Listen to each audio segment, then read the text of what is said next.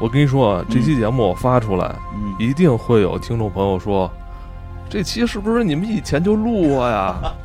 听过啊？这个对对对，最近老有这种情况。最近出现了这个曼德拉效应，对，没想到这个这个听觉这个东西啊，这个听音频也会出现曼德拉效应。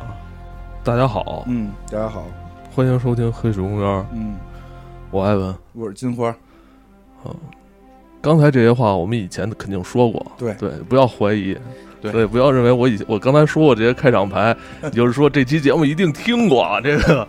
对，因为最近 我已经努力的在尝试把每期节目都做的不同了，但是还是，呃，有朋友会觉得很熟悉，对。这个也难怪。嗯。嗯，今天呢，卫斯理嗯，这期还真听过，这期听过，因为我们最近做了一些节目，其实有些内容也都是我们新找出来、新准备的，结果发上来大家说听过，好几年前就听过，对吧？这个不知道也出现了曼德拉效应，出现了曼德拉效应听。音频都会出现这个曼德拉效应 对。对对但是今天这期还真是以前讲过，嗯今天这期卫斯理，我昨天还听了一遍二零一九年的卫斯理。嗯咱们是不是在这个正常这个常规节目里边做卫斯？上一次做做卫斯理是二零一九年啊，对，挺挺早之前的了，是不是？嗯后来咱们就做会员节目卫那个卫斯理了哈。对对对，这个倪匡先生的这个卫斯理的这个、嗯这个故事内容又一直受咱们听众的喜爱。对对，咱们决定今天把这两个故事带给大家。对对，这两个故事刚才金花提到了啊，嗯呃，一个是沉船，嗯一个是贝壳。对沉船，咱们在之前应该是四五年前那个刚开始就聊过，就说过沉船这个内容，提到过，只提到过一点点，提到过啊一点点。所以大家可能确实会有印象，说这期我是不是听过？之前确实可能讲过两分钟，但是今天得讲二十分钟但钟。今天这期一定是你没有听过的传新版本，传 传新对传新版本，传新版本啊，讲讲这传新版本。嗯对，呃，有关这个倪匡先生，呃，他的个人的一些介绍，嗯我刚才说过了，在二零一九年、二零一八年、二零一七年，嗯几乎每年我们都会提到，所以今天就不多赘述了。其实，在去年啊，嗯倪匡先生去世了。嗯，对我，我认为如果大家喜爱一位作家，就是更，我希望大家能关注他的个人作品，对对对个人作品。我们也没在朋友圈发什么，因为我跟他嗯确实，他跟我也不熟，发了他朋友也看不见。对，所以今天我们就给大家带来这个全新版本的《沉船》。对对对，呃，在其实，在那个几年以前啊，那个金花跟大家提及过沉船这个故事，就渲染这个故事非常的恐怖嗯，啊，深海嗯是吧？沉船对就是带给大家带来很多这种神秘的感觉。对，，可能我不知道是不是因为我有深海恐惧症，我个人比较怕这个深海的东西，怕水吗？呃，怕水，本身就怕不爱洗澡。不不爱洗澡，不会游泳，不会游泳。然后那个出去出去前些就是好几年前吧，出去玩那个什么，去去玩那个那个一前前头一开着一快船，然后后边弄一大气垫，我扒在气垫上，哦有有有啊那项目那个项目嘛，一般啊。都是去什么那个海边儿、海滨的城市有对那项目。目我也玩过，我掉大海里了。然后你没抓住吧？呃，我反正我看了，没有人抓住过那个游那个游戏，，那确实就是就是前面开船悠你的那个那个驾驶员，就是以给你悠悠到海里为那个好像为标准。我好像那个游戏没有时长，就是近海为止。对对对 对，因为我后来看了，我开始以为自己很傻，掉到海里，后来发现美国人都掉到海里，我没有，我没掉过。是吗？我我有我前年我前年去嗯，三亚，就是不是也是出海嘛，在那个哦近海，就是人就问你们要不要玩这项目，嗯我一看也不贵，哦然后我们仨就一起下去了哦。然后下去之后，他说你把那个眼镜儿，那个哦驾驶员说你把眼镜儿摘了，我给你保管。当时我就觉得。操，这个我他妈好不容易我就玩这个，我不就为了体验看一看大海吗？嗯是吧？体验一下速度感觉。结果他妈的，他让我摘眼镜儿，他他说摘眼镜儿安全。我说嗯行吧，为了安全，我怕他我我以为他那意思就是说你眼睛镜片儿如果万一碎了会把那个、哦。你那个那个橡橡皮垫子嗯给扎破，对吧？那行吧保护你，行，我说行，那我摘开了。结果他就使劲悠我，幸亏那天，幸亏那从那年开始我已经健身了，所以我这上上肢的力量还行，我牢牢的抓住这个，不仅嗯抓住那气垫子嗯，我把我媳妇跟孩子一起抱着，完了拍出来照片，就看我们仨表情都特别狰狞。反正那个我也玩过，掉到我海里，你真掉了啊，掉了但是搂住啊？搂不没搂住，但是有那个救生衣啊，肯定淹不死。但啊是进入深就是进入还是比较深海了，就是浅海嘛，就是加下去那一刻还挺可怕的。哦等于那个项目是让大家体验掉在海里的感觉，是的，而且就是经过那一次之后，发现好多那个电影的拍摄手法，就是我相信那些导演都进过海，都掉进去过，就真的是会突然掉到里边，然后声音没有，那我岂然后再不是浮起来？白玩了那一你趟？白玩了，人就是人就是让你掉海里。我以为就是，我以为就是说在海上兜风的感觉不是。核心是让你进海，核心让你进海，所以我确实对海有点恐惧。然后那个，所以沉船这个故事也是我早期看卫斯理比较觉得吓人的，其实也是我开始连续看卫斯理的一个第一本儿。就是小时候也断断续续看过，但是后来到了到了青年，到到了青少年，在在玩命看的时候，确实是因为第一个是这个，嗯第一个是这个，所以长这么大第一看的第一本带字儿了，就是这个。是的，而且其实说实话，还有一个一点，也这个这个故事有点当年的那个文化色彩比较重，就是什么百慕大呀什么的，他他他讲这些东西，对，对他讲这些东西，所以现在可能年轻朋友看着觉得不那么恐怖了，因为当时我觉得百慕大本身就给了一些恐怖加分，所以我觉得现在看未必恐怖，但是这故事不仅是是百慕大了，什么尼斯湖水怪，对对对是吧？这些对包括泰坦尼克号，吧？是是，就是这类他他有关有关海洋的很多种种的这种内容，都跟这些文艺题材联系在一起了。是的，嗯所以先讲讲吧，这个我们讲讲故事吧，因为像它里边确实写的文字还比较的那个呃内容量比较大，像你刚才说的什么泰坦尼克、百慕大，它都提到了，包括这个这个当时还有什么。这个东亚地区的什么什么龙三角，不是还叫什么？有一个什么刮旋风的地儿，反正当时传说很多这种这种吓人的地方，对吧？那属于三类文了。所以咱们不这些就不讲了，就只讲他这故事的核心部分吧。这个故事挺有意思，在于，呃，进入了大海。这个一上来呢，讲的是这卫斯理遇见一个朋友，就是认识了一新朋友，是一个船长。这船长特年轻，这船长就跟他说说的那个，就特意来找卫斯理，为什么呢？说自己呢这个航航海遇到了事故，然后现在他被调查，要吊销他的这个船长的执照。但是他觉得这个事儿不是他的错，是是怎么回事呢？他就给卫斯理描述了一遍，是说他遇到了幽灵船。幽灵船，我记得咱们之前是专门讲过，一幽幽灵船，幽灵船是确实讲过。幽灵船是确实讲过，之前有某期付费讲过特别大一期，历史上各种各样的幽灵船，然后那个什么飞翔的荷兰人号，对吧？这些都是很有名的。所以卫斯理一听也说这这我听过黑水公园讲，都是假的。都是假的，说幽灵船这东西不存在，你肯定是海上出现幻觉了，对吧？然后呢，比较有意思的是什么呢？是这船长就跟这个卫斯理说了，说的，呃，我说的我需要你帮我调查这个幽灵船，但是呢，你放心，不是让你去海上找幽灵船，这玩意儿也不容易能找着。说因为我明确的记记住了我遇难的时候，就是说我们一船人就我一个人活了，剩下人都死了。那我遇难的时候，我看到了这艘幽灵船是三艘船，这三艘船的船前有那个有一个那个标志，就相当于这个船的这个家族的家徽。说这家徽我认识，这家徽我认识，是西班牙的一个什么什么家族。说的那，哎，家族叫什么来着？迪加杜，哦，对，迪加杜哈，说这个家族啊，我查了，叫迪加杜家族。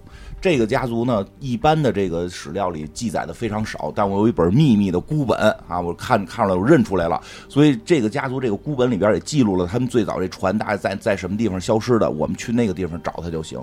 所以这个就问卫斯理去不去？卫斯理一听这事儿就特特别感兴趣嘛，就跟着去了，就说那就去呗。就到那个地方。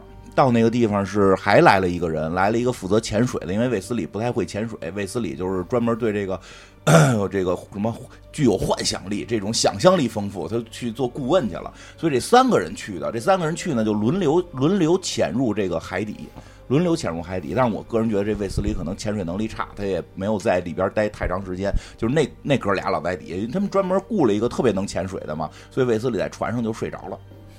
这卫子里在船上休息休息睡着了，等他再醒来的时候，突然发现船上没人了。这本来说好了是轮着下去，船上应该还有一个人嘛，这时候一看船上一个人都没有了，他一下紧张了，那俩人哪去了？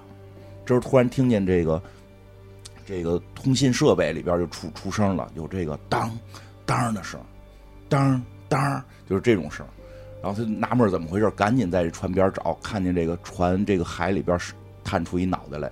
就是这个船长。然后一会儿，另外一个那个潜水员也出来了，这仨人就这俩人都出来了，就浮出水面，浮出水面了。卫斯理就稍微踏实点了，说：“哎呦，行，看来看来不是我这船没变幽灵船。”但是卫斯理突然觉得有点不对劲儿，说：“这俩人嘀嘀咕咕的，眼睛眉来眼去的，好像有什么秘密，他们不告诉我。”然后卫斯理又问说：“你你们去怎么都下海了？不是说好了一个人下海，一个人在上头看着，另外一个人休息，咱们三班倒这么循环嘛，对吧？”那俩别说别说。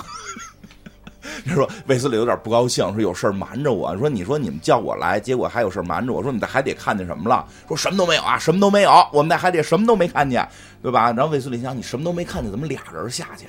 应该就是一个人下去，肯定是出事了，俩人才下去。然后那船长说要刮大要要要要刮大风了，咱们赶紧走啊，走啊！这个我当不当船长这事儿不重要了，我现在要回家。所以这因为毕竟这船是人家船长的，船长就带着走了。卫斯理觉得他们肯定在海底遇见东西了，这俩人。”不说，这俩人就跟就拿我当外人，所以卫斯理特别不高兴。回家之后一赌气，就不理他们俩了。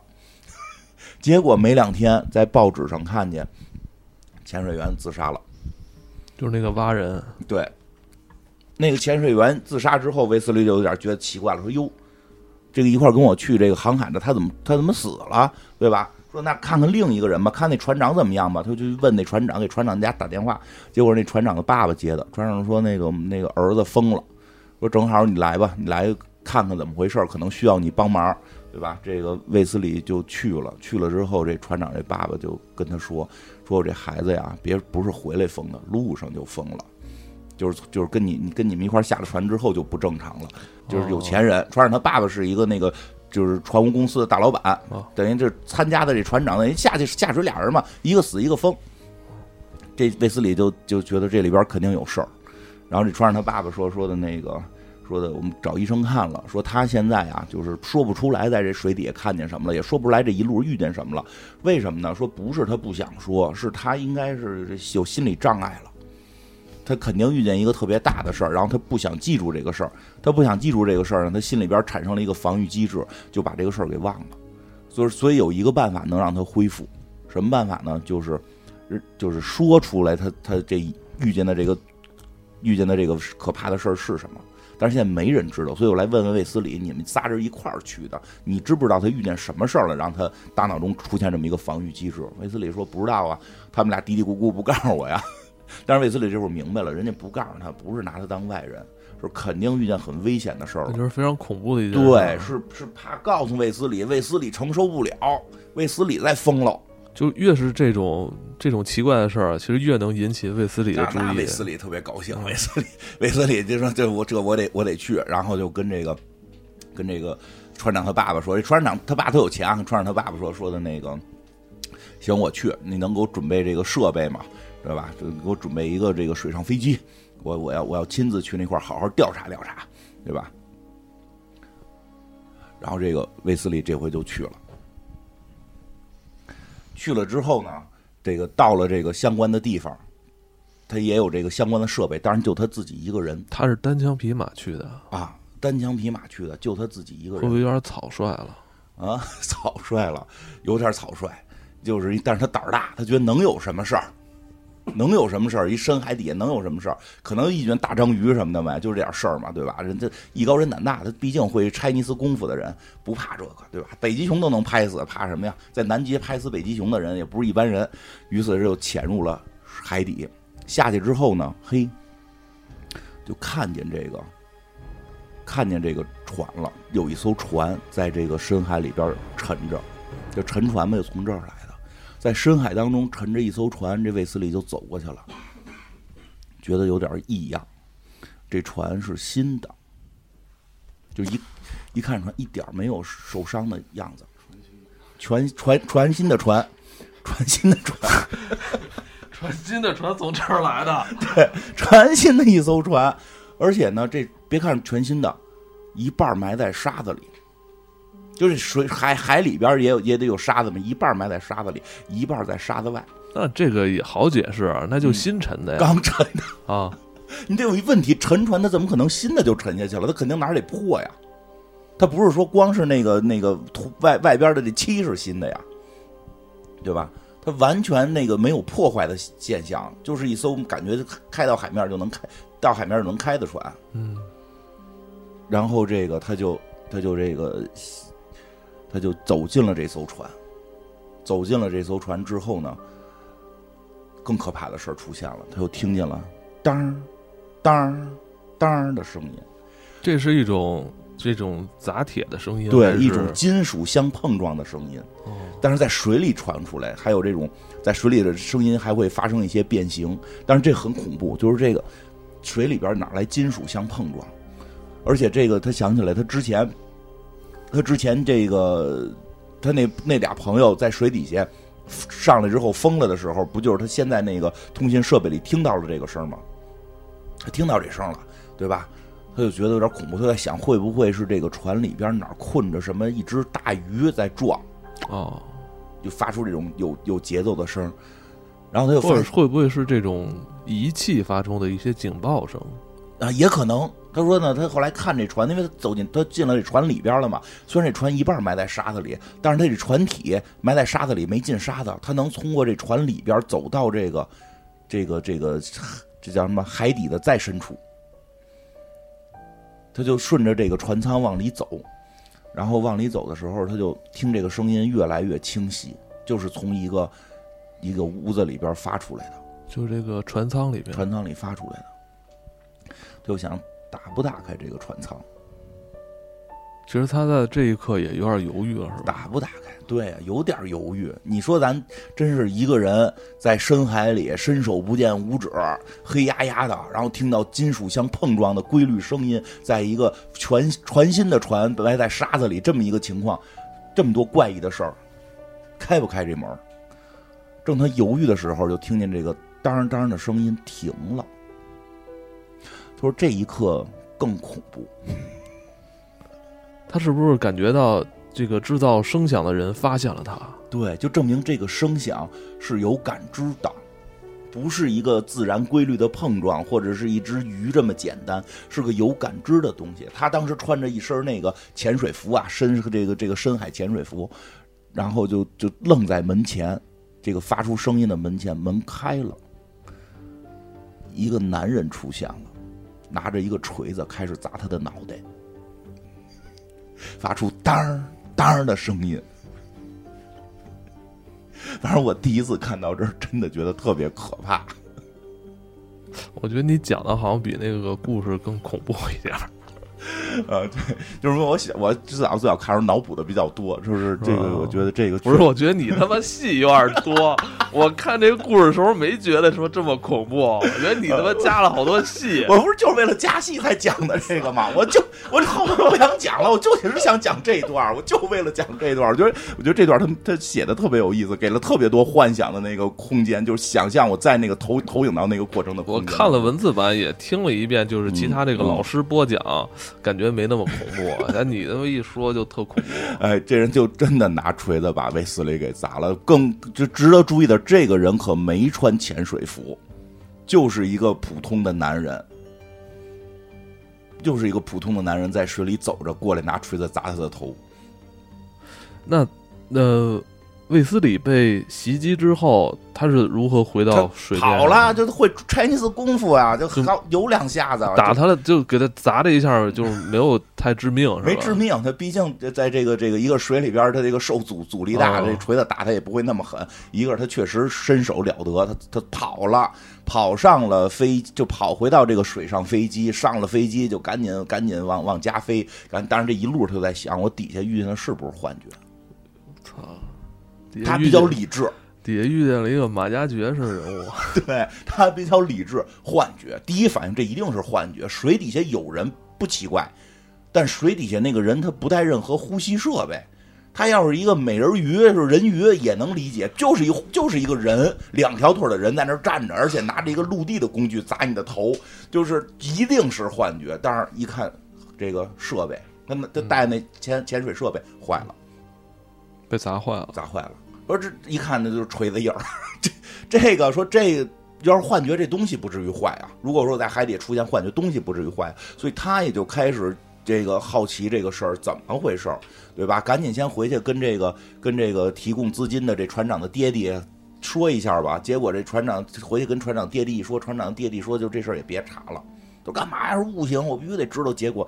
说儿子死了，你我让你去查的目的是你知道结果，你回来告诉我儿子，唤醒我儿子记忆，让他别疯。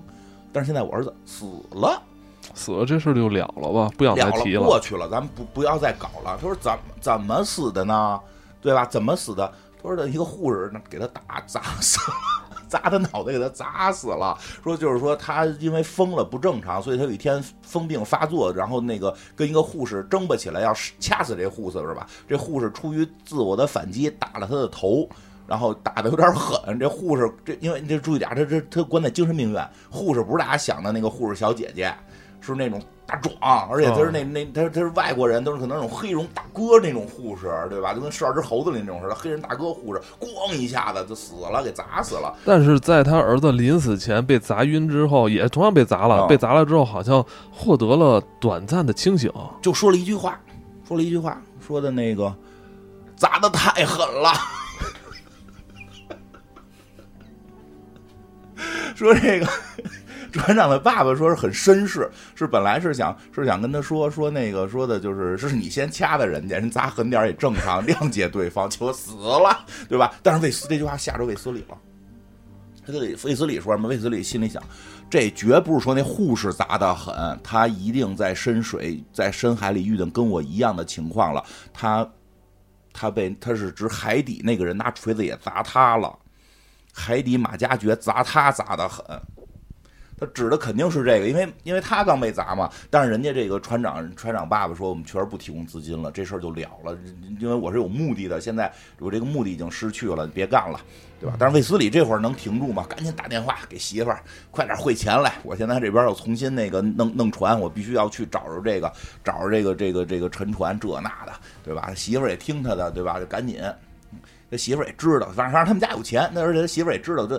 卫斯理要东西肯定不是为了吃喝玩乐，一定就是找外星人去了，对吧？给他钱让他弄，打救，对对对，后来来的那个是吧？啊，然后然后弄，他就他就又弄了艘船，哎，就不等媳妇儿来，就自个儿又蹭蹭的去了，又蹭蹭去了。这回可好，都他妈没到那地方，遇见真遇见幽灵船了，三艘幽灵船出现了，就跟之前船长形容的遇海难那次一样，船上边带着一个这个家徽，这个。这个三艘船船头站着一个人，冲他发出了狂妄的笑声，哈哈哈哈哈！这种，然后，哎，不是你这个这个剧情过度的感觉，就是很突兀啊，呃，就突然他就回到那个地点，对，然后回到那个地点之后，出现三艘幽灵船，对，每艘船的这个就有一艘船的船头站着一个人，哦，感觉有点像加勒比海盗似的，对，哈哈哈笑他，一看就是在。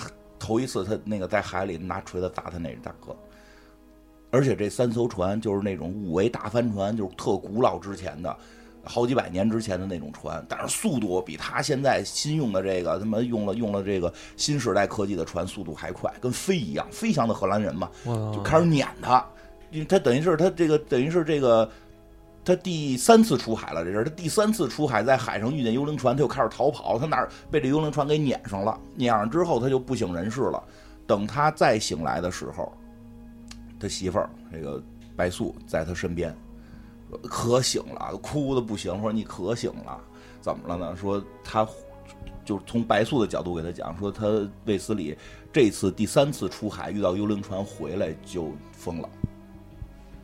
就疯了，不正常了，而且他是在海上边抱着一块木头被别人给救的。对，从这儿开始，故事的视角就转为这个白素的日记了。对，有一段白素的日记。对，因为这这个阶段，卫斯理是疯着的，疯了，疯癫了，疯着的。白这个这卫斯理疯了，所以白素呢，就是这个，因因为在海上得救之后，白素一直照顾他。然后这船长的爸爸就问船长爸爸说：“这有的治吗？”船长爸爸说：“有，就是砸他。”说我儿子就是砸给砸好砸醒的，说那你儿子呢？太狠，给砸死了。说你们可以使个巧劲儿砸，你使个巧劲儿。说这个确实有案例，说的这个大脑经过冲击之后是可能恢复记忆，刺激他一下，对吧？这就跟以前咱们家里看那电视似的，老是一摔跟头就就就失忆，再一摔就恢复记忆。不是那电视以前拍拍不就又好了？对，差不多拍拍卫斯理吧。然后医生说不能拍。说你在医院呢，咱们咱们得用现代医学，不要使用你这种传统方法。说但是你们回家我们就不管了。所以这个卫斯理想让他弄回去砸他去，但是在回的过程中，反正卫斯理又抽风吧，这个这个机缘巧合的，还真真是好巧不巧，给他脑袋砸了一下，恢复记忆了，恢复记忆了。恢复记忆之后呢，就把这事儿说了。然后这个白素跟他说：“说我哥哥现在也在来的路上，说我哥哥听说你有事儿，也赶紧过来看你，对吧？”哎，我说一下，他哥哥其实这个人物当时那个倪倪匡给写乱了。对，我记得他哥不白奇伟啊。后来说，后来说，后来那个倪匡说的，确定过一个版本，叫叫那个姓白名勇字奇伟。姓白勇白奇伟。因为他写乱了，就是他确实把把那个两个人给写在一块儿去了，就是实际是 也可能化名，他们老执行这种秘密任务。但是但是人物性格都不太一样，其实人物性格都有一些前后的出入，但是也不重要了。一个故事一故事看吧，就是哎，把这个哥哥白勇白奇伟给找来了。说这白勇白奇伟一听这个，说经济头脑首先迸迸发出来了。嗯，说这东西这这咱能融资啊。这是一个多好的 idea 啊！咱们众筹众筹一下，融点钱，然后咱们再去探险。当然，他们的目的不是为了骗钱，说咱们再去探险，对吧？咱们怎怎么再去探险呢？这白启伟说：“我呢，先先写一篇文章，把你的这前头这个经历都都给写下来，尤其是在水底下被人砸这块儿，我给你写的特别的惊悚，然后发到网上。啊，那会儿也没网了，发到报纸上，大家肯定就很喜欢。这时候底下再留一个，说我们这个探险要继续，现在需要大家众筹。”说果不其然，这个一个月的时间就一堆人就来了，说好几百人就来了，集结了这个全世界的英雄好汉。对，而且都是有钱的，有钱的英雄好汉，说自己带着船的，自己带着设备的，自己带着这个这个这个潜水设备的，自己带着声纳设备的，全来了。说一个月时间组建起了一个全世界非常强的一个这个海底探险队，可以对抗全世界每一个国家海军的一个。没有，人家不是打仗，是海海贼王，海探索探索是探索方面。不是打仗不行啊，没有没有大炮，没有飞机大炮。然后这个人，这个老船长，这这不是这这船长的这老爸爸也说：“哟，本来我说不管了，但是看你们这么快就组建起来了，这三个年轻人，你们可以，所以我们决定那个把一些资料再给你，我给了他很多资料，让他去让他们去调查，说之前我儿子留下来的一些资料。资料不早给啊？开始人家就说不想提了，不想提了，儿子的事不要提了，对吧？这会儿又给出资料，所以感觉是这个这个叫什么万事俱备。去到了，又去到了当时他们发现沉船的第四次去了，第四次去了。但是呢，到了那地儿，下水什么都没有，连沉船都没有，沉船都没有，什么都没有了。幽灵船也没有，就什么都发现不了。说呢，这个十天左右的时间，这帮队员们就撤了。就是这帮众筹来的队员们就撤了，而且特别逗，是带着设备撤的。我开始还想设备给人留下吧，大大船呀，什么声纳设备、前面都没有。说二十多天的时候，这船上就剩下就剩下了一艘船，船上只有卫斯理、这个白素跟白奇伟这三个人了，对吧？全走了，全走了。所以这这事儿就以失败告终，以失败告终。然后回到了这个，最后回到了岸上，回到了陆地上，这事儿就算是过去了。这个卫斯理呢也觉得是自己不光彩的一笔，没有成功啊，没有成功找到外星人，也没有把这个事情探索清楚，以及自己还疯了一段，还他妈瞎众筹，花了白白花人好多钱。其实我觉得故事到这儿也可以结束。对对对，但是这个世界没有那么多可以查明真相的。真相的事儿，对，但是这故事后头保留一丝神秘感吧，也许是什么亚特兰蒂斯族 种族 海王，对对对，但是这故事后头还是有一段像不像海王？是是，可能就是就是海王吧。嗯，然后呢，但是这事儿还没完，就好巧不巧就没完，就是说啊，这卫斯理这事儿啊有点出丑了，所以呢，大家都传这个事儿，传挺多，卫斯理不爱提，对吧？人一问，人家就摇头，对吧？结果有一次参加一个大聚会。这聚会上也是全世界各地的这些有意思的人。参加完聚会之后，有一个人就找他来了，说的这个你卫斯理先生啊，我想跟你聊聊。说我呢叫这个叫叫叫迪加杜，然后我从西班牙来的。卫斯理说他光提前的那名他都忘了这事儿了，但是一提到西班牙，他想起来了，说哎，那是不是你跟那个沉船有关？他说对，我就找你说这事儿。他说的我们家祖上就就是这个迪加杜家族。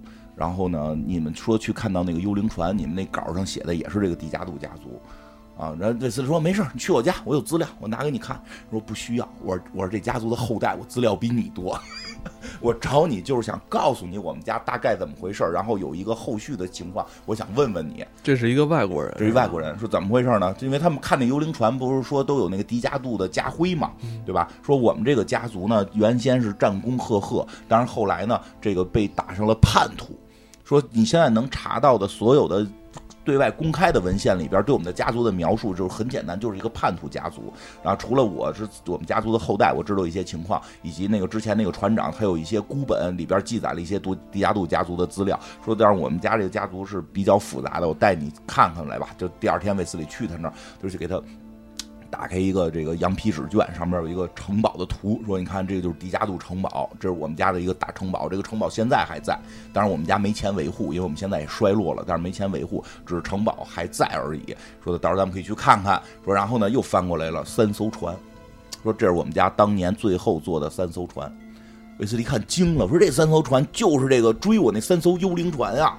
说对，就是这三艘船。这三艘船是这个我们这个国王要求我们家来做，花了重金来做的这三艘船。而且这三艘船做的也非常的奇妙，是做的过程当中说没有一个人知道这船到底的具体结构是什么，因为都是分批来做，就是就是这个木匠都是每个每个木匠或者工匠他们只做一部分，没有一个整合起来的这个，没人知道是怎么回事而且花了特别多的钱，这三就是造这三艘船的钱，构造三十艘船。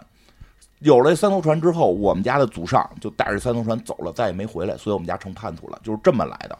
啊，说这么回事儿就成这他妈花三花那么多钱造了三艘幽灵船嘛。说再一翻纸，说还有一张，你再看看，是一个人的那个画像。一看卫斯理汗毛倒竖，说这他妈就砸我那人啊！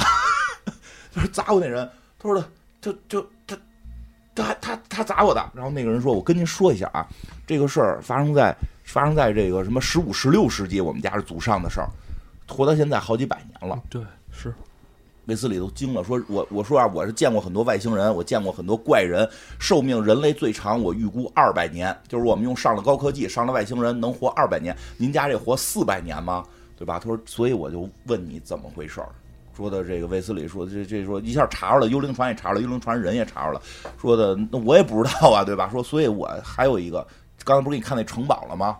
咱们进城堡，咱们可以去城堡里边去调查，那里有好多资料。对，去城堡里边，去他们那个家族老家去找找有没有答案。对，说为什么呢？说因为当年我们家这祖上坐完三艘船走了之后，这个城堡，这个迪迦杜城堡就再没人进过，因为我们家被打成叛徒了，我们家也没钱了，也维护不起了。他说：“你你你拿着钥匙之后，你没进去看吗？”说：“我拿着钥匙之后，我进去了，我一看里边特别破败，我也没具体的调查，我就出来了。”所以呢，我准备明天要去这城堡，因为你我现在知道你这些事儿了。幽灵船是我们家的，那我就要去调查城堡里边，肯定写着我我这个祖上这爷爷临造完这艘船的一些秘密。你跟不跟我去？去去去吧，对吧？最后卫斯理就跟人去了。说到当地也特逗，当地那堆老百姓一听一听是这迪亚杜家族，都咬牙切齿。为什么呀？说我们家祖上木匠就让他们家给杀了。为什么还杀了？说就为造这三艘船，造完这船之后，就给我们木匠全给杀了。就就是造一批换一批吗？那也给杀了。说就有一个逃出来了，就有一个逃出来，还描绘说啊，他们造那船都疯了，说他们那船都用了特殊的防腐材料做的，新能源。对，说又不是一般的船，反正就是说知道这事儿的没有几个活命的啊，这个。这个，所以他们家都就是整个当地人都特别讨厌这个家族，就是跟祖上有恩怨，对吧？等这个，等这个谁，等这个迪亚杜，这个年轻的迪亚杜带着卫斯理进了这城堡，这城堡确实是破败不堪。其实，在里边也没查出什么太更有意义的事情。结果他们这个发生了一些争执，就这这个迪亚杜到了这城堡，就觉得不是很正常了。对于自己的家族啊，就有这种无无限的这种。这种崇拜跟维护，但是卫斯理就表达出来，这个家族可能确实是个叛徒，就是确实可能骗了皇家的钱了，对吧？但是俩人就就一闹别扭，就动手打起来了。但是刚才说那城堡就没修过，三四百年没修过，已经破的不行了，就就就一部分就坍塌了，就塌了一部分。结果他们发现有密道，在坍塌之后发现有密道。发现密道之后就不打了，就不打了，不打了，别打了！这有密道，赶紧看看里边怎么。因为咱在外头也找不着什么秘密信息，就钻这密道，就钻进去了。钻进密道之后，这密道发现连着大海，然后这个里边会有一个这个这个这个，就是暗室吧，就发现一个暗室。越说越像那个蝙蝠洞啊？哎，对，就是特像蝙蝠洞。我都刚看完闪电侠 闪，电侠哈，就是蝙蝠洞。这里边儿发现这蝙蝠洞里有三个金属的大箱子，有两个呃有两个是小一点的，也也有小一点儿有一人长，有有有一个特别大的，能能装能装好几个人啊。这个他们就分别打开了三个箱子，这俩小箱子打开之后，这个迪亚杜说：“哎，我这箱子里是个尸体。”卫斯理说：“我这也是个尸体，是一把尸骨，一看就是就是几百年前死的人。”他等于打开这是棺材吧？说这有俩铁棺材，嗯，说但是死的人很奇怪，说就是叫独角人。独角人不是这不叫一条腿的人，一条腿的人是人两条腿你折一条腿，这人就长了一只脚，长在正中心，哎，从从这胯骨轴子下边长长了一条腿，就是人鱼的骸骨，对，史蒂韦斯里说这是人鱼，什么那么独角人？这是人鱼，因为人鱼下头就是一个脊梁骨嘛，嗯对？吧？这不是两个叉吗？这是人鱼，哇，这是这这一下就就发现这里边是有人鱼。你比我，你比我们家族人还懂我们的祖先。对，然后呢，又看到了这什么？又看到了这个大箱子打开，大箱子打开里边是好多这个医疗设备，什么锯呀、什么什么剪子呀，就就就是跟现在的不一样，但一看呢，好像又比当年要先进一些，是一些奇怪的医疗设备。然后这这俩人反正在里边又争执起来了。就就是到底是不是把这东西带走什么的，俩人又争执起来，又打起来了。就是这个迪亚杜就进入这个城堡之后，就精神不正常了，动不动就跟卫斯理玩混蛋我，觉得确可以理解，嗯可能是比较激动吧，激动了。激动。结果呢，这他哪打得过卫斯理啊？嗯对吧？给自个儿给打晕了，让卫斯理给制服了。卫斯理看说，我得赶紧回去找医生来救他嘛，所以就回去找这个村子里的医生过来要救这个迪迦杜，那这个两个棺材跟一个一个放就留那儿了。卫斯理一人也扛不走，也扛不走，对吧？啊，啊啊，啊对，那个对，然后也扛不走，就就啊对，打的时候那个小棺材掉海里了，那两个人鱼的小棺材掉海里，那大的也扛不走，所以这卫斯理回去超人回来想去救他，人也不来。然后卫斯理最后再回来的时候，发现人没了，就是这迪亚杜消失了，而且棺材里的那堆设备也没了。棺材设备也没了，所以他挺纳闷怎么回事。这个时候，他这个城堡已经塌了，城堡已经完全的塌掉了。这事儿就哎会不会被那村民给偷都抢了，拿 拿回家去了？有可能，有可能。反正后来啊，就说吧，结尾吧，就是卫斯理后来又又找人来过几回。然后这卫斯理呢，这个发现这箱子底下呢有这么一行字儿，写的是这个他带我走了，谁带谁走了？你猜呗。所以后来卫斯理又回来过，就是找人来调查，就是说肯定是迪加杜不会再就是活着，应该是活不了了。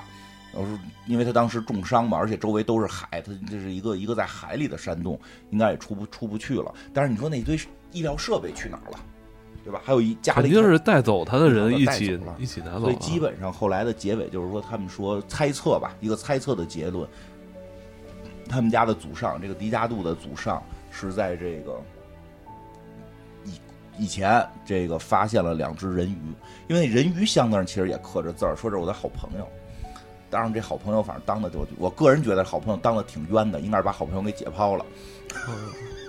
把人鱼身上的某些器官可能移植到了这个他们家祖上身上，其实但但是在书里边这块写的相对隐晦一点，就是对猜的，因为不知道，因为不知道真相，他们只能猜是不是拿那个大箱子里的工具，把这个人鱼的一些设备装到了自己身上。等于这是咱们的就是咱们的猜测咱们猜想，但其实也是倪匡先生想给大家给读者引导的，对对对，引导的，方向所以。我看完之后，我的猜测就是说，这个迪迦度的祖上是把叫俩好朋友，是俩人鱼，然后这俩人鱼他给人拆了，然后装到自己身上了，比如弄点什么水费，呃，对，进进入大海了。为什么呢？是因为认为人在水里边的寿命长，人能在水里活的时间长，是吗？抗氧化，是吗？应该是吧？谁知道不是这，但这不是经常有水疗吗不是？这最养生了。养生啊，对呀、你想你养生不是经常泡个温泉去，泡个澡去，就永就你就永远在水里泡着了，还在深海里，脑袋都下去，一直泡着。你想一直泡着怎么办？你就需要水肺，所以你就是弄了，得把俩人鱼的肺可能装自己身上了。这个就是最早这个最早他们做实验的地方。那幽灵船就不是幽灵船，就是俩真船。不是那个鬼魂船，就是他们家祖上弄的，说肯定就是好四五百年之前研究出了潜水艇，嗯，弄了俩这么一个船，就是它能它能在水里边儿，平时在水里藏着，然后那个要要开的时候就就就开到这个海上边去，等于他祖上那个改造了自己，改造了自己，然通后过人鱼改造自己，然后又造了三艘当时科科技含量最高的三艘可能是找可能是找达芬奇做的吧，是不是打打找达芬奇做的设计？做完之后就就进入到这进入到深海，深海，就是永远生活了，能潜着能浮上来，能。潜能浮，而且寿命长，所以他最后是等于是看到自己的后代被困在这个地方了，然后来救他了，把他给带走了，也带回到水底了。也应该可以改造他吗？应该能改造吧？他肯定在水底，估计他也就是人鱼王，逮了好多人鱼，是不是？他是不行就把那人鱼杀了，给自己续命，给自己不停的换肺换肝儿，对吧？这都有可能。然后这个他他这他这孩子后代他也给换上，就就潜潜入水底，猜的啊，这都是猜的，书里边没有写。反正最后卫斯理也没有再找到那个见到那个没有人人鱼王，没有没有人鱼王，我起的名儿啊，我觉得起的名儿这个书里边这没说。这这这个故事，虽虽然故事嗯最后就收尾了，嗯但是好像这个谜团并没有被解开啊。对对对，刚才说的那些都是我们的猜测，这书里边的一些指向，好像其实这是为数不多的这个卫斯理也没有真正解决的一个。对，而且这这个他比较丢脸，让人砸了脑袋了，然后又封过，然后最后出海也啥也没查着那，最后书里明确的结尾是怎么收的呀？呃，就大概是到这儿就结束了对，没后边就没有了。他给了一些就是猜测让嘛，让让那个让这些陆地上人依旧对深海保持着恐惧、对距离感。对，好像最后结尾是写了一个说，肯定有读者说我说的没头没尾，就这样，怎么着？对，这故事我以前写过。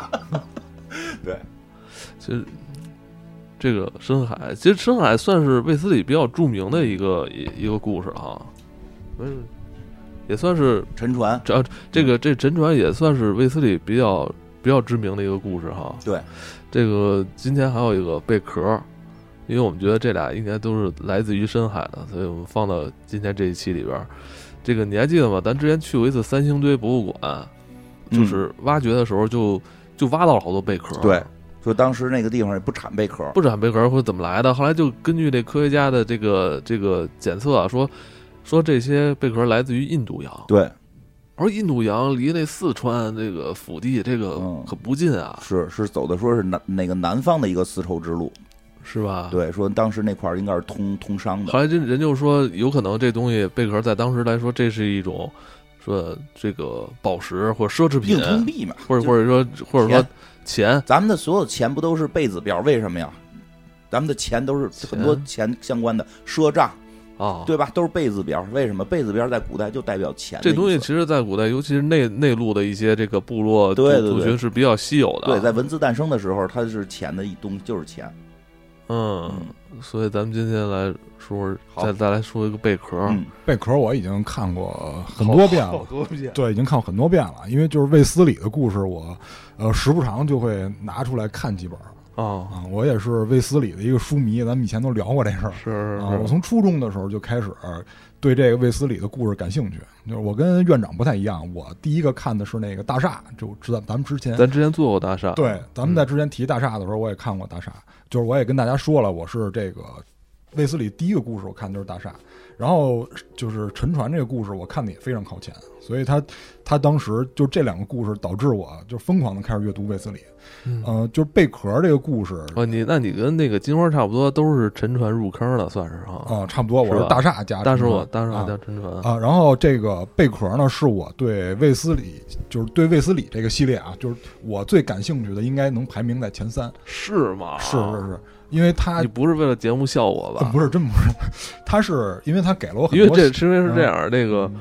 沉船跟贝壳那个我都看过，嗯那个我还听老师讲了一遍，其实没那么有意思。是，但是就是贝壳 就因为嗯因为金花刚才渲染了一下那个沉船，我觉得他他他用他的这个嘴洗了一遍这文儿，就感觉恐怖了因为我是我觉得贝壳有意思，是因为他给了我很多思路啊，哦，我甚至于觉得。贝壳可以当做像咱们之前做过湮灭，它甚至于可以当湮灭的一个分支来看。是吗？啊我操！啊，所以这个贝壳的故事我是非常感兴趣的。我先给大家描述一下这故事啊，哎，它的这个起因是呃，广大人民群众非常喜闻乐见的一个一个事儿。啊，呃，是起源于一个第三者啊，就是一上来，他们这卫斯理故事里边有一个侦探叫小郭，以前卫斯理帮过他对对。这个小郭接到一个报案，是一个主妇要求小郭寻找他自己的丈夫小郭是一个私家侦探，对啊，他接到这个主妇的邀请，就是说你得帮我找我丈夫。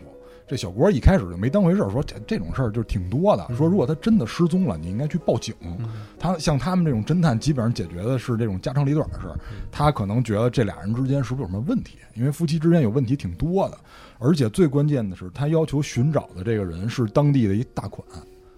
然后用书里的原文描写说，这个人到什么程度呢？就是当地的土皇上，就是这么一个角色，又有地头蛇，然后又有地位，又有钱。那看来这活儿能接啊，是吧？哎能接因为那个肯定报酬会比较丰厚。第一是报酬，第二是能给他带来很多的名望。他觉得我在侦探这条路上就能走得再靠前一步。是但是他看这个太太呢，就有点儿心里有点犯嘀咕，因为这太太就比较比较壮，感觉有点粗粗鲁，哎，人高马大。就是怎么说呢？我我其实挺怀疑，这倪大师写这个故事的时候，是不是就是受到这个郑少秋老师的这个灵感，得到郑少秋老师这灵感写的这个故事啊。嗯但是呃，总之呢，小郭就把这个事儿接了。就首先他要去的就是案发现场，他发现这个案发现场呢就是很平常，因为这个富豪是驾驶着他的一艘快艇去到一个荒岛上，这个荒岛跟其他的陆地之间是没有连接的，所以如果要去的话，必须驾船去。然后他发现这个船呢，虽然是案发现场，但是没有任何搏斗的痕迹。船上的很多事物呢，都非常的平常，很正常，就像正常过日子一样。然后呢，在这个船外边呢是一片沙滩，在这个沙滩上呢有一条浴巾。他觉得这个没有什么呀，很就是正常。哎，就有钱人就喜欢去没人地儿，是吧？对休息一下，晒暖儿，晒暖儿。晒暖儿。尤其呢，就是他老婆跟他说有第三者，是一个当红大明星，对对对，是吧？这俩人在沙滩上一晒暖儿，挺正常。但是他就觉得他可能有点强迫症啊，就顺手把这个毛巾呢就拿回船舱。给收起来了。哎，结果一拿这毛巾，嘚儿掉出来一个贝壳，他就把这贝壳捡起来，他说长得很别致的样子，就是通体呢是白色，但又有点发透明状。哎，就觉得这个很别致。他说这看起来挺吸引人的，是不是有人要收集呢？就把它带带回船舱了。船舱里可能唯一唯一一点有异常的就是倒了一瓶酒，然后酒香四溢，桌上还有一瓶，桌上还有一杯调好的鸡尾酒。这个鸡尾酒呢是女士的，所以他就把这个情况汇总了一下，然后把手里的资料哎反复推敲，反复推敲，发现实在是没有线索，因为一切实在是太离奇了。结果这事儿就不了了之了。但是我们知道这个卫斯理的故事里就不可能这样就就结了嘛，所以没过多久，这个卫斯理就接到了一个委托，也是这个太太，就是说你能不能帮我帮我去找这个丈夫？就看来就是小郭没没把这事儿没把这事儿解决掉。对，所以这个太太呢就去找卫斯理了。这卫斯理还挺横，说你你有事儿求我，你还让我去，你得来。结果人太太还真来了，是吧？就反正非常富态就来了，还跟卫斯理唇枪舌剑了一番。但是卫斯理觉得这事儿很怪异，就是激起了我的好奇心，就是说那我必须得帮你探究一下，因为之前也跟小郭聊过这个事儿。那想既然接了这委托了，那我肯定得先找小郭去要这个资料，就跟他去聊了很多他以前的发现，最后就推断就是要么就是，呃，就是这第三者怎么着了，我们得从第三者入手去看他为什么就跟他要出海，而且他为什么当时他没去？因为当时说没有发现这个女明星的踪迹，说为什么没有去？要从这个动机方面入手，要么呢就是警方说那个在海里遇到了怪事儿，比如说大乌贼、大章鱼，会不会哎对，会不会俩人那个就就是不是这在海游泳时候失足，浮潜时候失足了？哎，对，这就是警方给的逻辑，就反正是说先先报失踪呗，不行的话，这就只能定命案了。哎，就是说这个是是不是被海里的东西给给卷了，是吧？嗯就因为确实现场没有搏斗痕迹，没有抢劫犯之类的，所以就觉得这事儿咱们是不是得从这几个其实这？事儿看似不奇怪，这这我常理来看，这事儿一点都不奇怪。呃，对，但是对卫斯理来说，这个嗯激起了他的兴趣，嗯他就去了，他也去到了现场，然后也是什么都没发现，最后就发现这个缸里边这个有一个奇怪的这这贝壳，还跟小郭说呢，因为他们两个一块去现场，还说说你你不说这是一贝壳吗？说这是一个螺，说贝壳跟螺是有本质上区别的，因为在咱们的概念里，贝壳就是一个壳。它不是那种有生命的东贝壳就是扇扇贝壳，哎，对，就就是是是背背已经没有了，就只剩壳了。但是它这里边螺螺就是蜗蜗牛那种，就有点像寄居蟹啊那种啊感觉，蜗牛那种感觉。蜗牛，它必须是一个生物，它里边是有活物的，所以他说哦这个是有本质区别的。而且他也注意到了这个鸡尾酒，说这个是既然是一个女士的鸡尾酒，那说明这个在场肯定有女士嘛。而且这个女士据说是没有来现场。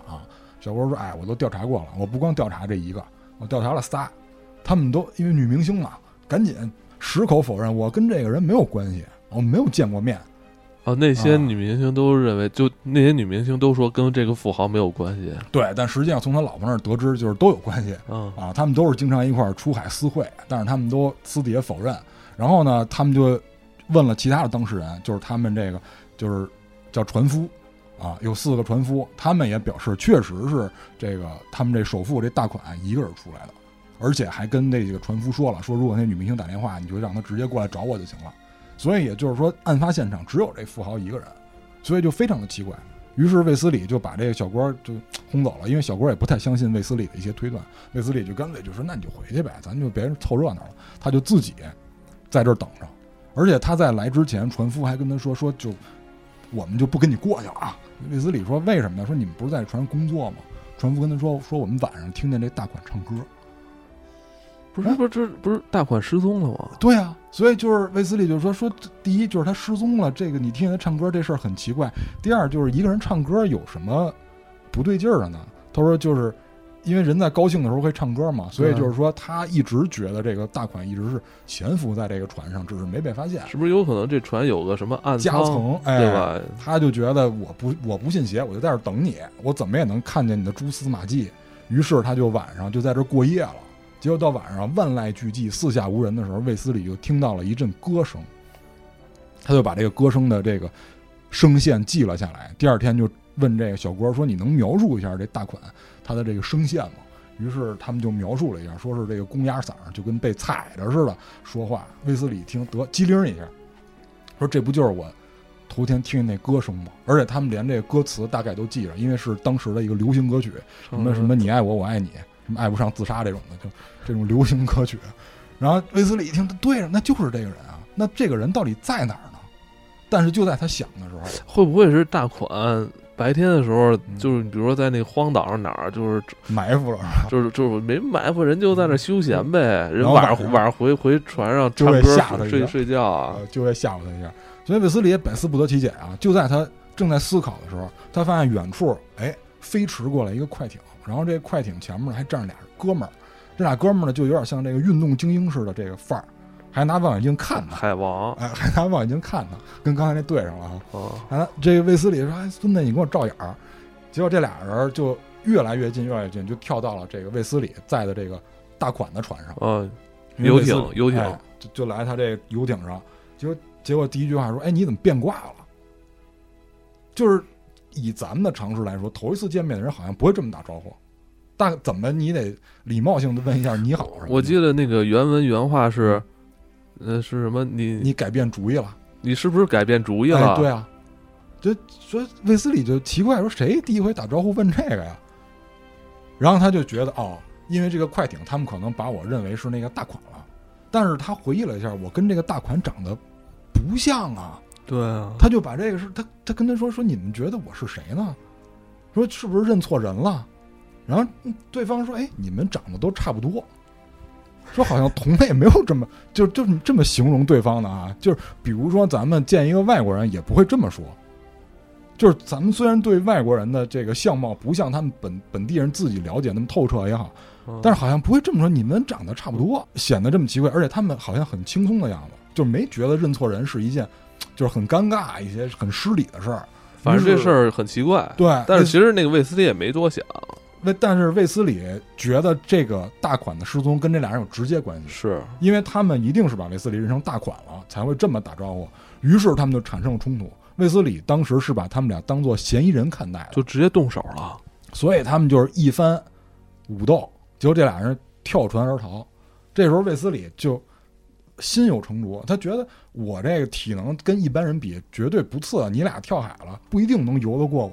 不是他上一刚才上一集不是还差点淹死吗？对啊，所以就是人家有自信，人家后来他那个训练了，经过沉船这个事儿开始训练，哎人家水水底功夫，对，然后又有潜水经验，在沉船里练了那么多，对结果他也跳下去了。再一冒头，那俩人已经上船了然后就游得太快了，啊！说这俩人这个已经超过世界冠军了，说这个速度已经超过世界冠军就跟鱼差不多了都。对，甚至于可能比鱼还快，鱼还快点。哎，所以就很诡异这件事儿。但是他也追也追不上，因为人家毕竟开着船呢，自己在河里。嗯，这卫斯理一想啊，这事儿太奇怪了，回去就去找了素，啊，就是这个白素，他的哎，跟他爱人哎，跟他老婆就就在这儿聊，哎，说我这遇见这么多这个奇怪的事儿，说怎么也没有头绪。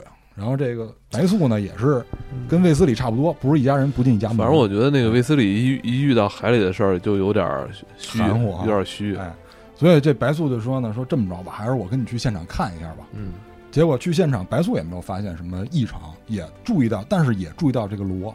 他说这个螺啊叫细腰尖脊螺，他说这个螺是很奇怪的，这螺就是还是之之前那个浴巾，哎，浴巾里裹的那个螺。嗯，卫斯理就不明白说这有什么的呀？他海洋知识明显不如白素啊。啊这白素跟他说说你要知道这个螺代表什么，说它是在深海地区，说至少得是一百米以上的这种深海地区。说它能出现在沙滩上，说这件事本身就是很诡异的，说明海里一定有状况。说既然是这样的话，咱们不如到这个螺所在的区域去看一下到底有什么状况。他认为这个螺不会不会这个靠自然原因哎就是出现，好像有可能是人为给它带上来一定是有外力，他觉得肯定不可能是罗自己走上来的，因为实在太远了。啊。所以他们就拿了这个大款的潜水设备，是这个海底推进器啊。然后因为这个这个时候，他们就一边找这个海底设备，一边就想说，这哥们儿这东西肯定他是不会用的，就是以他的身份，他肯定不会用这个东西的。然后这船上所有东西都是顶级的，不管是酒啊还是家具，说这么会享受的一个人，绝不可能这个自寻短见啊。所以这件事里边肯定有蹊跷，所以他们就拿着这个推进器到了这个罗所在的深海区域。哎，这个时候他们确实发现不对劲儿了，是不断的有气泡往上冒，而且哦，有气泡的时候，哎这就可以下海了。对他玩们玩魔兽不是有气泡，就这下边就没有那个 呼吸槽就能没有。对，然后他们就他们就发现这个水里不断有气泡冒，不断有气泡冒，而且是在某个区域里边形成了一个大的气室，就说明这个气泡在某个区域里边是能堆积起来的。他们就进了这个海里边，这这个就跟洞似的东西。但是他们也是比较严谨啊，他们觉得这个里边可能含有甲烷，所以就没把这个头罩摘下来。但是再往下沉呢，这个推进器是进不去的，他们只能把推进器暂时停在这里面下潜，然后去寻找有没有什么线索。他们潜到几乎见底的时候，发现最底下有一条非常狭窄的缝隙，这个所有的气体都是从这儿冒出来的。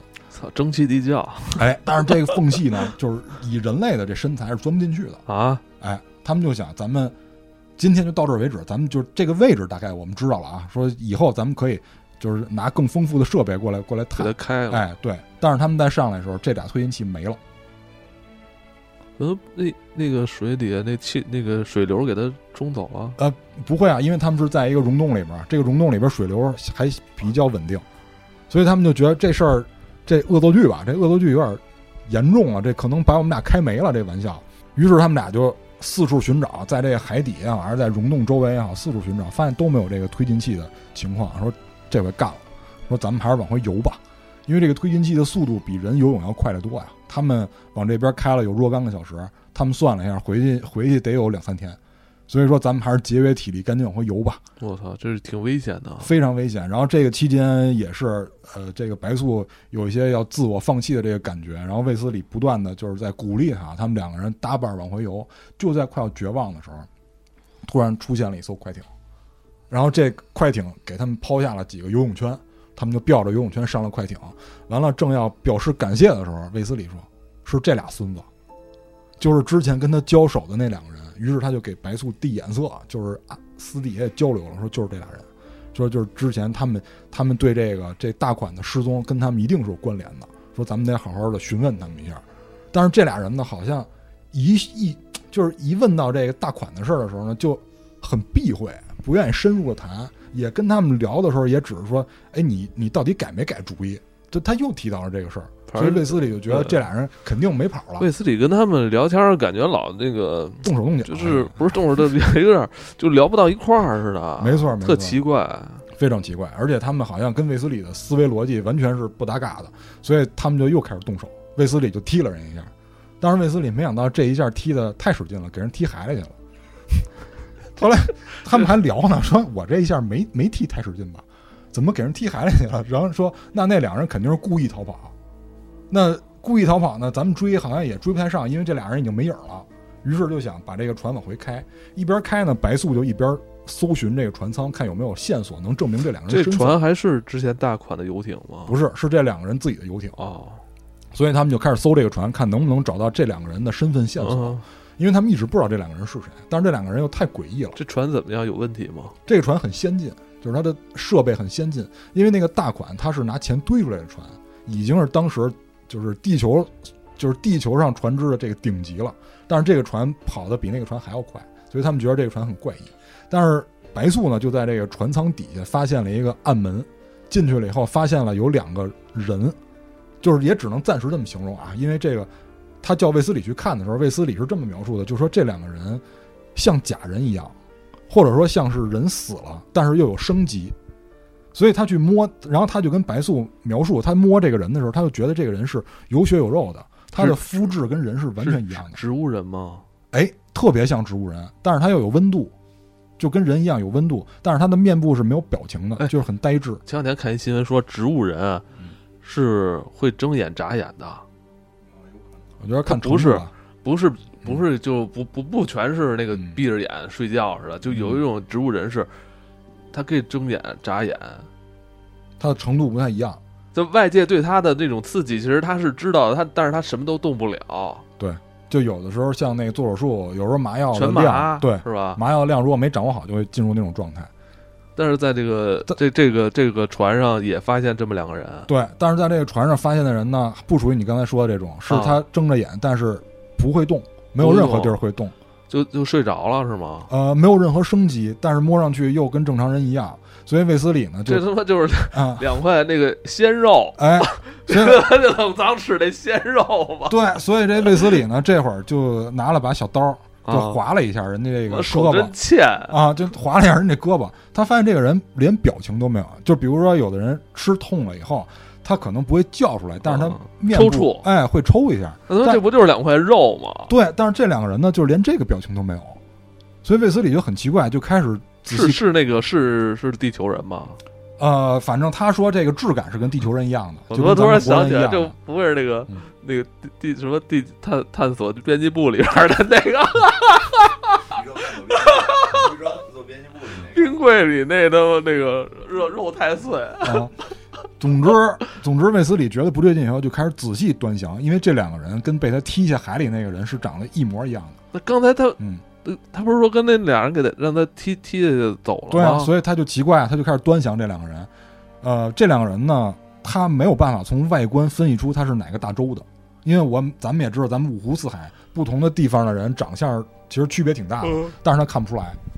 然后呢，他觉得这个人呢，就是五官也没有什么特点，这是刚才跟他交手那俩人吗？是长得一模一样，但只是不会动。哦，所以呢，他就是很奇怪，就带着这俩人想回去研究一下，就是说不管怎么说，咱们还是先回陆地。他们就往来的方向开，这个来的方向呢，就是他开的大款的那个船停靠那个小岛，他们就往那个岛上去。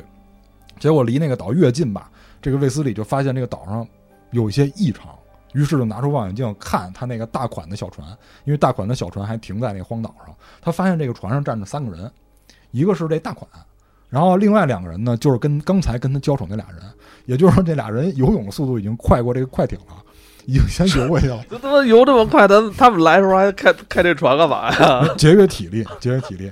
然后，但是但是大家不要忘了，这个船舱里还有两个人，啊，跟他长得一样的两个人，等于咱们暂且说，暂且就是说，这四个人是同一个族、一个国家的，一啊，个族的。算是同一个群体的吧。他就发现这大款、啊、跟那俩哥们儿有说有笑的，这卫斯理就急了。好家伙，咱们你跟我什么都不说，你跟他有说有笑，以卫斯理的性格，必须要去追过去质问他们。于是他就把这个船开到最高的速度，然后撞撞撞他们，我呃已基本上已经快撞上了，因为他着急想知道答案。嗯然后这个时候他就发现这个大款也发现有人来了，所以大款呢这时候就不跟那两个人进行交流，就独自回了船舱。然后那两个人呢就走了，就走到就从船上下去了。那大款就走到了船舱，走进了船舱里。卫斯理过去那就大喊大叫啊，必须要知道答案，就是说这一切都对，关键都在哎一直大家都在找你呢，挺着急的。这一切都是怎么发生？不懂这么大人也不懂事儿，对结果发现这船舱里一人没有。不是有大款吗？对啊，大款走进船舱，但是卫斯理进去以后发现什么都没有，一切就跟他离开时候一模一样。那既然这样，那我就问那两个人呗，反正那两个人也知道。结果那两个人已经窜回了这个快艇，已经窜回，因为他游泳速度太快了，哦就窜回了快艇。卫斯理就驾着，卫斯理过去，他们走了。对然后卫斯理就驾着大款的船去追，我感觉那个卫斯理被羞辱了啊！对，所以他急了，他就开着大款的这个船去追那两个人，那两个人就开着快艇跑，卫斯理就玩了命也要追，因为这个他那个船的指针就跟咱们那车那转速似的，已经到达那红色区域了，就是危险区了。卫斯理也不放弃，这个时候就是白素开着船，卫斯理就船头就有点像成龙大哥拍的这个动作片儿，就在这个船越来越近越来越近的时候，卫斯理就窜过去了，嗯就是去质问这两个人。嗯然后这个时候呢，因为那两个人的船很先进，嗯白素那个船呢，就相当于搁浅了，他们就分开了，等于嗯卫斯理跟那两个人单独的上了他们的船，他们就在这上面开始了这个争论。嗯这俩人说：“行吧，你这你找我们三回了，我们那就摊牌了。用现在话说，就是我们摊牌了，不装了，嗯咱们就实话实说。说这个，首先我跟你说，这人在哪儿我们不知道，因为他哎，不因为不是刚才还聊天呢吗？对，所以接下来他就要解释这个问题。他说为什么不知道呢？说因为这大款啊选了一种自己所喜欢的、自己所向往的生活方式。说这个生活方式是他自己选的，我们能帮的就是实现他的愿望。但是他实现完愿望，他去哪儿我们不知道。于是卫斯理就很奇怪，说你说你这说半天，你说什么呢？我也听不懂。于是这个人就开始跟他进行了哲学和社会学的思辨，就是说你们这个人类老是以自己的角度去衡量别人，说你们有没有考虑过，你你们人类虽然是群居生物，但是有的人并不想跟别人接触，他就想自己独处。啊，然后卫斯理说：“怎么可能有这种人呢？说现有有有有现代社会了，人家就举了个例子，说还是你以人的角度去看。他说你听说过罗吗？卫斯理说：这不我刚我媳妇儿刚教育我呀，就是那那些螺。他说有一种螺，就是这他媳妇儿说那个叫细腰尖脊螺。他说你知道吗？这种螺生来就自己在自己的壳里，自己做自己想做的事儿，它可以一生到就是一生到死都不跟同类接触，它可以自己自由自在的在他想在他想去的地方生活。那他交配呢？那人家没说，人这这书不是那种书，人 没有具体描述这个。啊总之，人就说说我们这个只是帮他实现了他想要的生活方式，他想变成什么是他自己选的。所以这个时候，就卫斯理就发现了，原来缸里的那个螺是这个大款。所以这就解释缸里。就是他在那个船里有一个鱼缸，然后小郭把那个螺放进了鱼缸里，这就解释了为什么卫斯理在晚上的时候能听到那个大款的声音，因为大款就在鱼缸里，他晚上是跟卫斯理一块儿在船上度过的。哦，等于那大款能变成一一只螺。对，大款能变成一只螺，然后这两个人呢，就是我，我只是帮他实现了这个过程，但是那那俩人是罗精，哎，就是也不是罗罗 王是吧？也不是，他就是这两个人的身份，到最后卫斯理没有明确的交代，他只是留了一个留白让大家去想。反正他跟人不是一个物种，所以他看人觉得人都长得一样。对，肯定不是一个物种，因为就就这个就这很正常。因为比如说那个我父母养了一个猫，是那个什么阿比西尼亚，我一进屋我以为是橘猫呢。就是你看跨物种之间就会有这个问题，就是你可能连这个品种都分不清楚，所以他们看卫斯理就觉得他是那个大款，这就是这个挺正常的。对对对，啊是是是，所以这个就是大款选择这种方式以后呢，就是自由自在生活，但是也不知道是是谁捡起来的啊，或者说但是这个他还是需要一个鱼缸，对，但是但挺危险的。万一他这船反正也他也失踪了，船他妈给他销毁了，他鱼鱼缸 如果这个船如果这个船沉了，对于罗来说不是一个好事儿吗？是，那他就不应该去鱼缸，他应该直接就下海底啊。所以就是说小郭手欠呢，就是没准人家刚变完想往海里走，哦，人正走呢，就我是这么理解的，因为他他可能看有人来调查他，他先躲到毛巾里，结果小郭给他捡过去了，所以也没有太自由。就是总之，就这两个人的身份是是很特别的，这是肯定的。因为那两个人最后还跟卫斯理交代呢，就是卫斯理说，就是你们不能跑，就是卫斯理还是人类那套，就是说你们就是把他搞失踪了，你们得负责任，就是要么警察会想用人类的法律来对，因为他之前还跟那个警方那个杰克上将还聊过这事儿呢，说要有事儿你们得你们得出面，比如说如果是人为的，是吧？咱们得法律制裁他们。卫斯理还想这个呢，那最后怎故事怎么收的尾啊？最后就是那两个人说说咱们啊，你你别跟我们争竞这个，说你也抓不了我们，说你看见这个船舱底下这俩人了吧，跟我们长得一样的，说我们一堆这个呢，说你抓不住我们。他那意思就是我们的思维可以随时附着到我们的这个躯壳里，我们造了一堆躯壳，你没有办法抓住我们的人，你只能抓住我们的躯壳，我们思维是可以游离走的，进别的躯壳。所以就是卫斯理最后也没有办法，一看人家说的也有道理，就放弃了。最后呢，就是他把这个秘密，他就卫斯理自己交代，他自己把这个秘密潜藏在了心里，因为他没有办法跟任何人说，没有人相信他，只有白素能相信他，其他人是不会相信的。然后具体他老婆那边呢，就他也没有最后交代，这个事儿就这么过去了。他只是就是只是他老婆知道他有所发现，就到就到此为止。其实这个嗯这第二个故事，其实它的这个名字就有点儿，就是他名字其实是一个误会就就有点揭秘的感觉。嗯，他名字有一个误会，就是因为卫斯理说了嘛，说这个贝壳跟螺是有区别的。啊，啊，所以他在他在这个题目上，我也不知道他是随意瞎起啊，还是还是怎么着。总之，这个就是这个故事，我把它跟这个卫斯理另一个故事归为一类，就是叫《雨花台石》哦雨花台石咱们好像 付费讲过，是吧？啊，是吗？嗯，因为这个《雨花台石》是，就是我之前说了嘛，就这个故事在我喜爱的这个应该能排到前三，《雨花台石也是在前三之一。因为它都给了我很多灵感，就是比如说像《雨花台石》，我看完了以后最直观的感受就是，因为我当时是初中生嘛，我接触一些科幻作品没有那么多，就是我当时对于外星人的理解还是那种大脑袋，然后细胳膊细腿。《雨花台石》让我有一种新的观念，就是原来外星人不一定非得是那种形状的，对对对，它可以是很多，就包括其他形状，就包括我嗯长大了以后，我甚至认为，我们为什么认为我们我们的肉眼能看到外星人呢？